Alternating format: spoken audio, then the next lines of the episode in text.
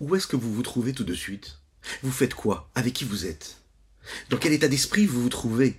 Quelle émotion vous ressentez? Quelle est la pensée qui traverse votre esprit? Le rabbi Yosef Yitzhak le rappelle. Il faut savoir que dans la première pensée de la création divine, tout était déjà décidé. Ce que vous allez faire, là où vous vous trouvez, ce que vous allez ressentir, ce à quoi vous allez penser. Il faut toujours se souvenir de cela. Tout est une question de providence. Dieu a décidé quelle est la parole qui va sortir de votre bouche, quelle est l'étincelle divine que vous allez relever maintenant précisément. Cette prise de conscience, elle change notre existence. Bokertov Koulam, bonjour à toutes et à tous, je suis infiniment heureux de vous retrouver en cette magnifique matinée que Dieu nous offre sur la terre. J'espère que vous allez bien. N'hésitez pas à partager, liker, commenter cette publication afin que nous soyons encore et toujours plus à étudier cette sainte Torah. Et par cela, eh bien, Mashiach arrivera. C'est notre but essentiel. Faire venir Mashiach, libérer le peuple juif de cet exil, délivrer le monde et cette humanité-là de tout ce qui peut être l'inverse de la sérénité, de la paix et de la tranquillité. Juste après ces quelques notes de nous étudierons notre Tania du jour. Aujourd'hui, nous allons aborder la 28e lettre de la Higueret Kodesh du Rabbi Shneur Zalman de l'Iadi.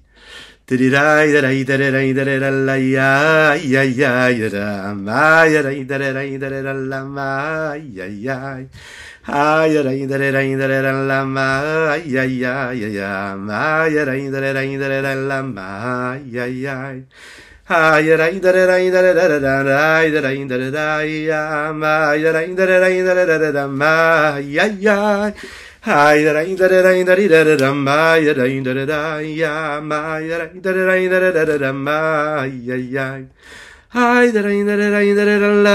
ya da da da ya ma da da da da da da la ma ya ya Hi da da da da da da da da ma da da da da ya ma da da da da da da la ma ya ya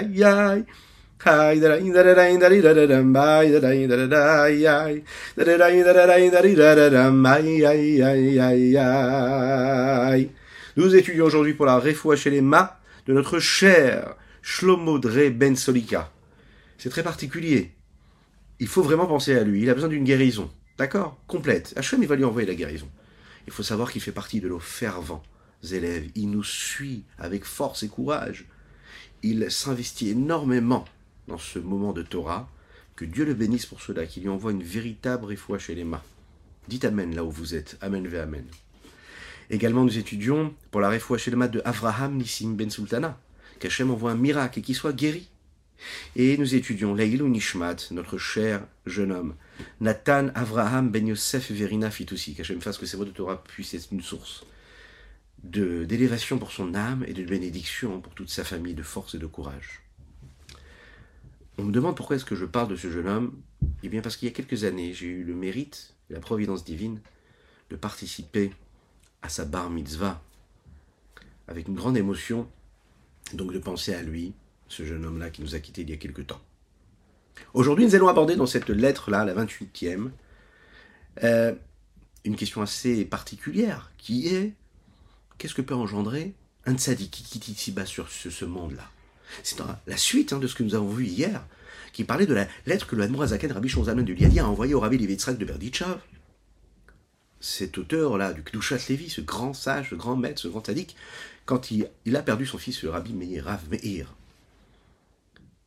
il nous a parlé de ce qu'un tzaddik faisait pendant toute sa vie. Qu'est-ce qui le définissait? Qu'est-ce qui l'engendrait de manière kabbalistique Quelles étaient les conséquences spirituelles de sa vie, de ses actions, de ses mitzvot, de ses élèves Mais aussi de qu'est-ce qui se passait quand il quittait ici-bas ce monde, ici-bas sur Terre? Il y a une notion que nous appelons le mazal hachemini. Qu'est-ce que c'est le mazal hachemini? On va en parler tout de suite dans cette lettre-là. Mais avant cela, parler de cet enfant-là qui se nourrit de la de, ce que sa maman peut lui donner. Par définition, elle aimerait lui donner tout l'amour du monde, elle lui donne. Elle aimerait lui donner tout ce qu'il peut prendre, tout ce qu'il peut manger, ce qui va lui permettre d'avoir une bonne santé, ce qu'on souhaite à chacun et chacune. Mais c'est l'influence qu'une maman donne à son fils ou à son enfant, c'est une influence qui est contractée, condensée, qui est adaptée.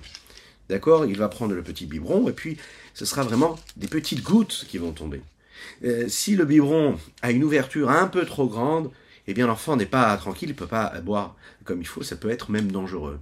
Donc il faut trouver la bonne tétine avec la bonne taille, et petit à petit il pourra recevoir. Et parce qu'il reçoit de manière condensée et adaptée, alors là il peut se nourrir comme il faut. il faut savoir que l'influence ici dont nous parlons, c'est le sens profond de ce que peut être euh, la chorma qui vient du Hatzilut. Nous avons parlé des différentes places et différentes euh, facettes que peuvent avoir toutes les différentes sphirotes. Les séphirotes, au nombre de 10, elles apparaissent dans chacun des mondes. Avant d'apparaître dans le monde de Assia dans lequel nous nous trouvons, elles apparaissent dans le monde de Hatzilut, et ensuite dans le monde de Bria, et ensuite dans le monde de Yetzira, ensuite dans Assia.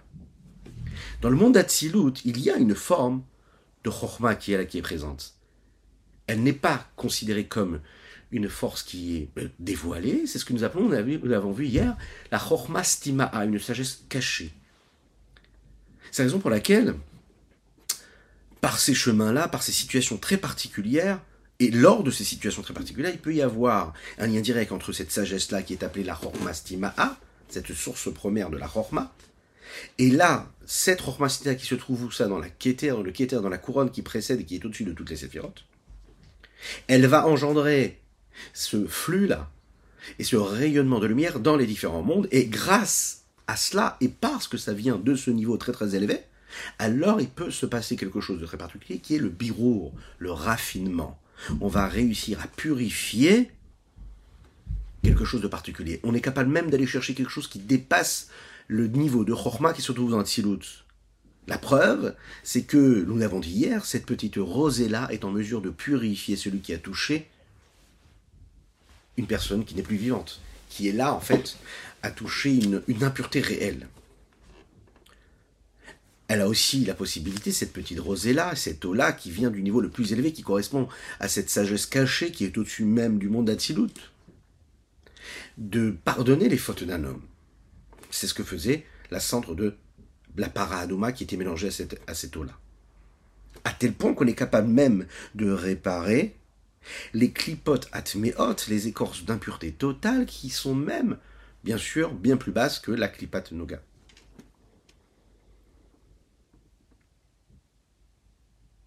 Pour cela, il faut qu'il y ait une forme de volonté.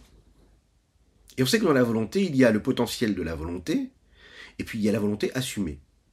Il y a le fait d'avoir envie, il y a le fait d'avoir la volonté d'avoir envie, il y a le fait d'avoir la volonté de la volonté. Et il y a le potentiel de volonté qui est parfois en réveil, parfois en sommeil. C'est une des vertus que Dieu a, qui a la possibilité, lui, de notre c'est une notion que nous allons développer aussi également aujourd'hui, qui est le fait de créer une situation où la bonté pourra être exprimée et non pas juste potentiellement présente, mais assumée. On va voir tout de suite ce dont il est question ici, les chaim, les chaim, les chaim. Dans les mots, Veine Bodazot, elle est bien connue cette chose-là, que le niveau de Chorma qui se trouve dans la Tzilut, des Abba, Abba face à Ima, vous le savez, Abba le donneur, Ima le receveur, celle qui reçoit. Abba c'est la Chorma, Ima c'est la Bina. Quand le père et la mère sont là, ils peuvent engendrer, donner naissance. Ce qu'on souhaite à chacun et chacune, pour ceux qui attendent et qui aimeraient qu'Hachem leur envoie la bénédiction d'avoir des enfants très rapidement. J'entends d'ici les Amen, Amen, n'hésitez pas, faites-les. Le niveau de Chorma, en fait, il est considéré comme Abba. D'accord? C'est le niveau de Chorma qu'il y a dans le monde d'Atilut. Yonek mi mazal Hashemini.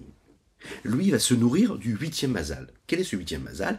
Eh bien, dans ces séphirotes-là, pas seulement les séphirotes, dans ce que nous appelons les treize attributs de miséricorde, qui sont appelés aussi également, nous allons le dire tout de suite et le développer, Yud Gimel les treize façons que l'on a de réparer Dikna qui correspondent aux cheveux de la barbe.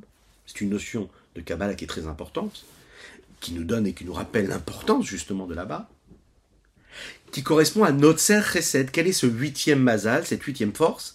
C'est Notzer Chesed. Hashem, Hashem, Kelachum, Chanunerech, Apim Va, Chesed, Notzer Chesed, la Alafim, Saron, Afesha, Vechata, Menake. Notzer Chesed, c'est le huitième. Cette huitième force de miséricorde, c'est-à-dire de là où Akadosh Baruch donne la possibilité de. Si on regarde bien Notzer, Otiod Ratson, il le dit ici le Rabbi Zalman. Ou, pardon, Utikuno Notzer Chesed. Comment? Notzer, si on a interverti les lettres, nous avons les mêmes lettres que le mot Ratson. Et Ratson, c'est la volonté. Il faut savoir que dans toutes les notions de Torah, nous avons un sens simple un sens dévoilé et un sens caché. Les lettres Ratson, elles ont un sens simple et un sens qui est caché. L'expression même de ce qui est caché, c'est justement lorsqu'on est capable d'utiliser les lettres pour pouvoir le développer et le dévoiler. Notser, c'est ce qui cache le mot Ratson. Ratson, c'est la c'est, nous l'avons dit, c'est la volonté. C'est la force initiale qui se trouve dans l'âme supérieure, suprême de l'homme, qui dépasse même tout ce que l'âme peut être. C'est au-dessus de ce que l'âme est assumée. Dans les séphirotes, c'est le niveau de Keter, la couronne qui est au-dessus de toutes les séphirotes. Elle n'est pas dans l'altération, elle n'est pas dans la différence, elle est au-dessus des différences, des distinctions. C'est de cette façon-là que le tikkun, ce que nous appelons Notser, qui est, et qui a donc les lettres de Ratson, qui permet lui en fait le flux, qui est l'influence, le rayonnement de cette chorma stimaa, cette sagesse cachée, qui se trouve dans le Keter, et qui va pouvoir se dévoiler, parce qu'il y a une volonté de dévoilement à travers les autres mondes. VI, quand on réussit à utiliser cette volonté-là de dépasser la chorma, c'est un petit peu comme la volonté de vouloir, c'est la volonté de réfléchir. Le ratson peut par exemple demander à la sagesse de réfléchir à tel ou tel sujet. C'est la raison pour laquelle on dit qu'il n'y a rien d'aussi fort que la volonté. Parce que justement, la volonté est au-dessus de tout. VI. Ed Ratson, elle est appelée un temps et un moment de volonté. Qu'est-ce que c'est ce Ed Ratson Vous connaissez ce fameux verset Va'ani tefilati Hashem Ed Ratson Elokim berov Ra'ava de Rehavin. Par exemple, là, nous allons vivre, Bezrat Hashem, un beau Shabbat, de paix, de sérénité, de joie. Entre Minra et Arvit, le samedi, c'est-à-dire le Shabbat, pendant la journée du Shabbat, on dit que c'est un moment qui est très très très élevé. Rahava de Rahavin, c'est appelé. C'est un moment où il y a une puissance, il y a une présence, il y a une lumière céleste qui descend ici-bas sur Terre, qui est très très grand, très élevé. Nous appelons ça aussi un moment qui est appelé le Edratson, un moment de volonté. On va comprendre ce que ça veut dire. Le moment, par exemple, où on fait la prière de la Neila Yom Kippour, c'est appelé aussi un Edratson il y a des moments particuliers dans l'histoire du peuple juif, dans l'histoire de l'homme, dans son quotidien, qui sont appelés des Edratson. Edratson, ça veut dire c'est un moment où je crée une situation où Dieu m'est favorable, où il va pouvoir entendre ma prière. Pourquoi? Parce qu'à ce moment-là, c'est le Ratson, c'est le temps de la volonté. Le temps de la volonté qui s'exprime, qui est au-dessus des considérations. C'est pas une question de temps, c'est une question de situation qui peut être créée par différents éléments qui vont s'associer et qui vont donner naissance à cette situation-là. Une personne, par exemple, qui prie de tout son âme, de tout son corps, de tout son être, qui déverse son âme dans la prière, elle pense à chaque mot qu'elle dit. Elle sent elle ressent la présence de Dieu. Elle se sent élevée. Elle sent qu'elle s'élève, en tout cas. Ça manque à Edratson.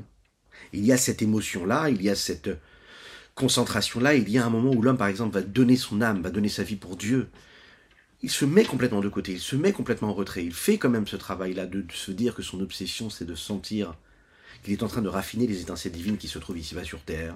Peu importe ce qui va se passer autour de lui. À ce moment-là, il est en connexion avec quelque chose de très fort, avec une réelle puissance.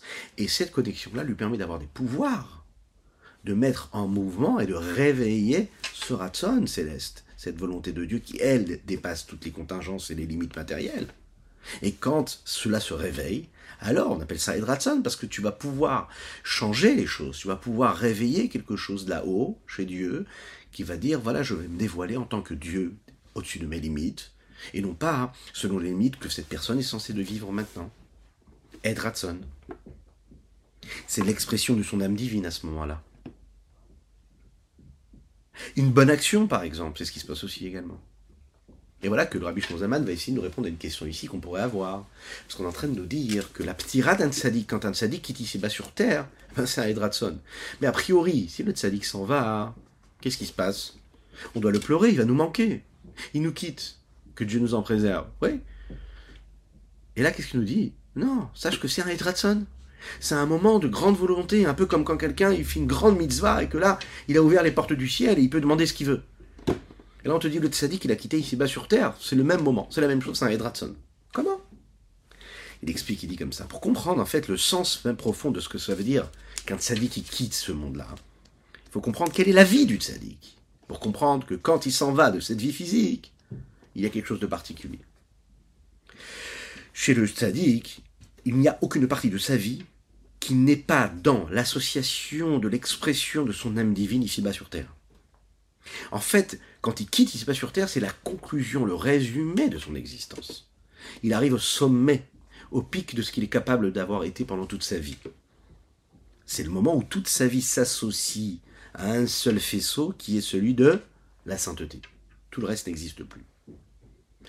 Et quand il arrive à s'attacher à cela, eh bien ce faisceau-là va illuminer et irradier de bonheur et de sainteté les mondes qu'il traverse, et tous les mondes, c'est-à-dire même celui dans lequel ses élèves sont en train de vivre. La vie d'un tzaddik, c'est la vie de celui qui sert Dieu sans arrêt. Il aime Dieu, il donne sa vie pour cela, il donne son âme dans toutes les parcelles et tous les compartiments de son existence. C'est-à-dire que quand il fait le Kriyat Shema, par exemple, il dit le schéma Israël, c'est l'expression double de dire qu'en fait, il est en train de donner sa vie. Il sert Dieu. Parfois, un homme peut arriver à une situation où il sert Dieu et il y a un contact de Dieu vers lui qui est aussi différent. Il y a le travail du haut vers le bas et le travail du, bas vers le haut. Le premier élément déjà, c'est de savoir, de ressentir, de réfléchir comment est-ce que c'est possible de comprendre et de saisir que Dieu il est unique et qu'il n'y a rien d'autre que lui. Shema Israël, Hashem Hashem Echad. Dieu est un. Tout, c'est-à-dire même lui, c'est-à-dire moins de moi, quand je lis le schéma, je suis conscient que je ne suis rien. Je suis totalement annulé, annulé face à cette unicité de Dieu. C'est ce que nous appelons le bitul binsiut, je ne suis plus, je n'ai rien, je n'existe pas. Ce que nous appelons aussi également la ichuda ilaha, l'union supérieure, suprême. La deuxième niveau, le Rabbin Ibn Israël l'explique de cette façon-là en parlant de tu dois aimer Dieu de toute ton âme. Même si, même si il te prend ton âme, que Dieu nous en préserve. Parce que le fait de donner son âme, c'est de donner sa vie. C'est la capacité que l'on a de comprendre que toute notre existence ici-bas sur Terre, je peux continuer à être vivant et comprendre que j'ai donné mon âme. Qu'est-ce que ça veut dire que j'ai donné ma vie? C'est-à-dire que toute ma vie, elle est consacrée à quoi? À la sainteté. Je me sens exister à travers la présence d'Hachem. Chez disait, grâce à ce Messirut Nefesh que l'on est capable d'avoir pendant le Kriyat Shema, Ayum Alim Indukvin le Abav Ima Shema Vous vous en souvenez, hier on, a parlé, qu'il y a un travail. Il faut élever tous ces eaux féminines, c'est-à-dire tout ce qui représente la réception des étincelles divines qui se trouvent ici-bas sur Terre, afin, par cela, parce qu'elles sont en bas, dans les, dans les éléments inférieurs de ce monde-là, elles sont cachées à travers ces étincelles divines qui y sont cachées. Ces vitalités-là, quand on réussit à les élever, on les libère de tout ce qu'elles ont, c'est-à-dire de ce qu'elles sont à travers ce qui existe ici-bas sur Terre, à tous ces éléments, toutes ces choses à lesquelles on donne de la force, de la puissance, de l'existence, alors qu'on sait qu'en réalité elles ne sont rien si ce n'est cette vitalité qui les fait vivre. Et quand on les ramène à leurs conditions initiales, qui sont justement, c'est-à-dire ces étincelles divines, mais quelque part c'est une forme d'expression personnelle de donner sa vie. Quand un homme est capable de mettre de côté tous ses sentiments, toutes ses émotions qui sont autres que celles de parler de Dieu, de ressentir Dieu. Je ne suis rien d'autre que ça. Je donne ma vie à ce moment-là. Je donne ma vie. Je me consume. Je m'inclus complètement dans l'unicité même de Dieu. C'est la même chose quand il va étudier la Torah, le tzaddik. Il étudie la Torah. Et la Torah, d'où elle vient? Elle vient de la Chorma. Donc quand un homme vit dans ce monde-là, ici-bas sur Terre, matériel, il étudie la Torah, il pense à la Torah, il s'investit dans la Torah, qu'est-ce qu'il fait? Il met en mouvement quel niveau? Le niveau de la chorma, de la sagesse. Mais de quelle sagesse nous parlons ici? De la chorma Eliona, la chorma qui est supérieure, suprême. Il est en train de recevoir quelque chose de très grand. C'est la raison pour laquelle, ici, il est en train d'élever à travers son étude, ce que nous appelons ici encore une fois les eaux féminines qui, elles, sont en bas. Les élève puisqu'il a élevé, à travers sa sagesse et ses actions, les étincelles divines qui s'y trouvaient il élève toutes les parties de son âme. Il ne, rien, il ne laisse rien au hasard. Valider quand il donne sa vie, c'est-à-dire le tzaddik qui donne sa vie, ou les tzaddikim. Et qu'est-ce qui se passe? Une fois que les eaux féminines sont en mouvement, alors elles créent un réveil. Et qu'est-ce qui redescend? Les eaux masculines, ma'indochin. Et à ce moment-là, qu'est-ce qui se passe? C'est une forme de réparation, c'est une forme de travail qui se met en mouvement et qui a des conséquences, qui est appelé le Venotzer Chesed. Les eaux masculines ont été appelées, alors à ce moment-là, elles vont descendre. Et où vont monter ces maïn Nukvin-là Elles réveillent ces maïn Zochin là qui vont descendre, Dochin qui vont descendre, c'est-à-dire ces eaux masculines-là, qu'on appelle comme ça. Et à ce moment-là, cette eau-là, elle va donner naissance à quoi? À l'union qui est entre Abba et Ima, entre le donneur et le receveur. Et comme l'expliqué, comme nous l'avons dit un petit peu plus haut, que Abba Yonek, c'est le père qui va initier, qui va nourrir et qui reçoit du huitième mazal, qui est au-dessus de quoi? De Abba Veima. Et ce huitième mazal-là, il est au-dessus de tout, puisqu'il crée la volonté. Il crée, notre il crée le partage, il crée le nom. Le don. En fait, les Maïm Nukvin ici-bas sur Terre, quand il y a le travail en bas qui est fait, c'est pas seulement qu'on réussit à réveiller quelque chose qui vient de là-haut, mais on réussit, de la source de ce qui est en train d'être réveillé, on réussit à aller chercher quelque chose qui dépasse même la source de ce qui a été réveillé. C'est un petit peu comme, vous savez, un élève qui pose une question à son maître. D'accord? Et quand il pose une question, il réveille chez son maître une nouvelle influence, quelque chose qui dépassait même ce que le maître avait réussi à comprendre tout seul. Parce que l'élève réveille chez lui une nécessité de compréhension supérieure, euh, supplémentaire à ce que son maître lui expliquait, alors le maître approfondit un petit peu plus et il va aller chercher quelque chose qui dépasse même ce que lui il a compris. Mais je comprends pas, c'est le maître, oui. Mais si l'élève est son, élève comme il faut, alors il peut être en mesure d'être capable de susciter un réveil de quelque chose qui dépasse même ce que le maître voulait lui enseigner à la base.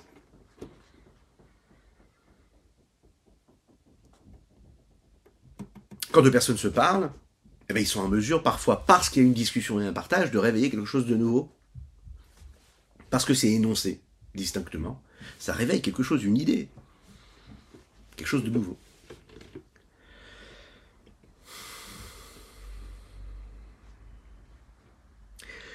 Le dernier exemple qu'on pourrait donner dans ce partage-là, parce que nous parlons du père, on parle de la mère, on parle de l'homme, on parle de la femme, du partage, du donneur, de celle qui reçoit, dans un mariage, justement, la beauté, l'épanouissement, c'est que justement, quand il y a mariage, la femme a le rôle de quoi? Mais De réveiller quelque chose de plus chez l'homme.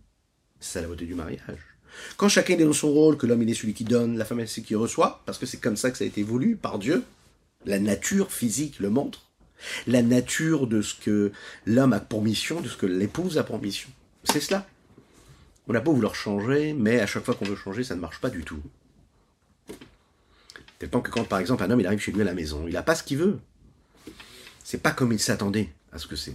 Eh ben, nos nous disent, et un visage rayonnant, rappelle-toi que tu dois toujours être toi le donneur. Et il se passe quelque chose d'énorme, c'est que quand l'homme continue à être le donneur, il va susciter le réveil de l'épouse, qui elle va être dans son rôle, et quand elle est dans son rôle, il y a un jaillissement, un débordement de recette qui va aller donc sur le mari. Et là, à ce moment-là, il recevra beaucoup plus et lui-même sera donc élevé à un rang et à un niveau qui est plus élevé qu'il ne soupçonnait même pas.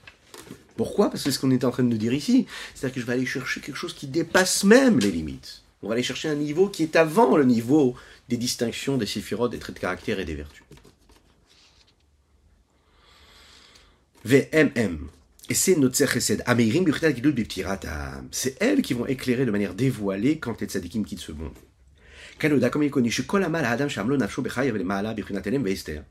On sait que tous les efforts qu'un homme il a fournis pendant toute son existence, pendant sa vie, c'est-à-dire que tout cela été à un niveau caché, voilé, cela se dévoile, cela s'éclaire à un niveau de dévoilement véritable total au moment où il quitte, il se bat sur terre. Tout ce qu'il a créé, tout ce qui, est, qui était sécrété par toutes ses bonnes actions, son comportement, sa fidélité, son, sa, sa justesse dans son comportement, le don de soi, la sainteté qu'il a pu initier ici-bas sur terre, la pureté qu'il a pu, les bonnes actions, les mitzvot, la Torah qu'il a étudiée, les tfilotes qu'il a pu faire de manière sérieuse. Peu importe, la vie d'un homme elle est complexe, mais tout ce qu'il a pu faire au moment où il s'en va, c'est libéré, toutes ces étincelles-là, elles sont libérées.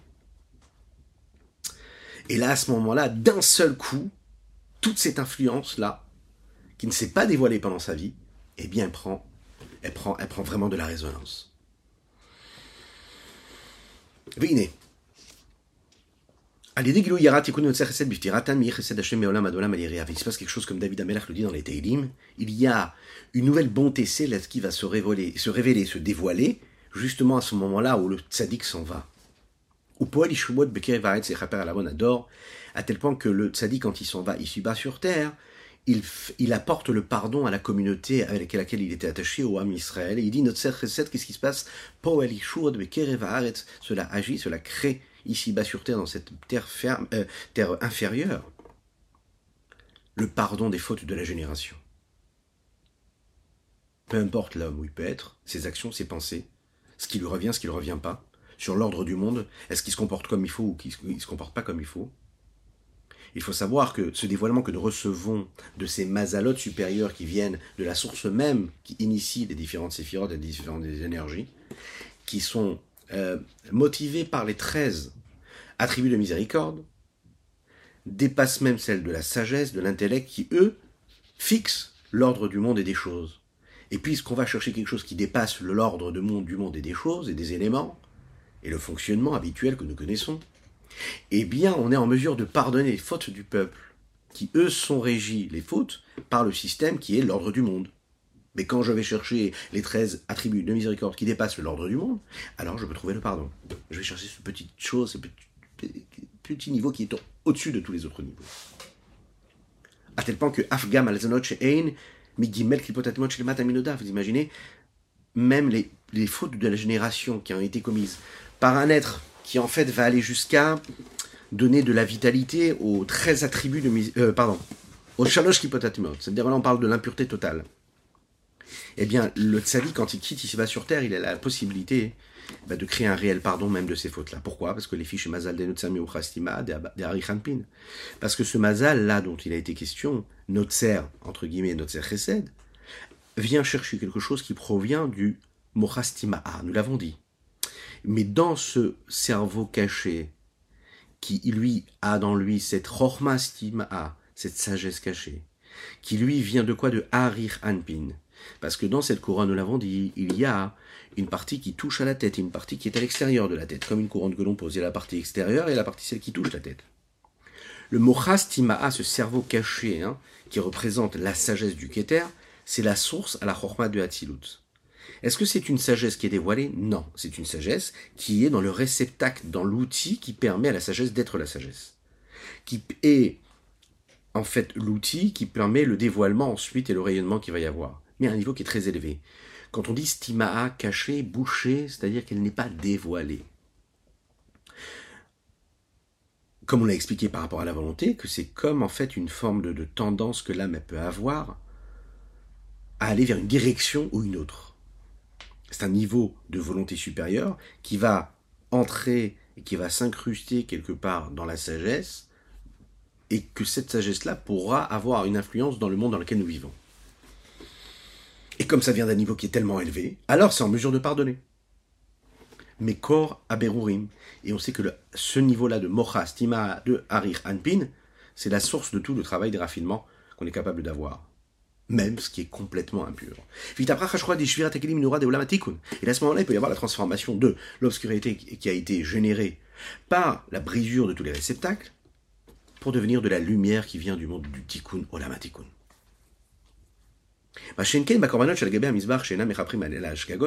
Ce n'est pas le cas des sacrifices de khatat qui, eux, ne pardonnent pas, et ne pardonnent pas en tout cas, si ce n'est les avérotes, les profanation et tout ce qu'on a pu faire de négatif, qui sont des averot béchogeg. Je ne savais pas, j'ai commis un impère, un impère, un interdit. Ça, c'est les corbanotes qui sont en mesure de les, euh, de les pardonner.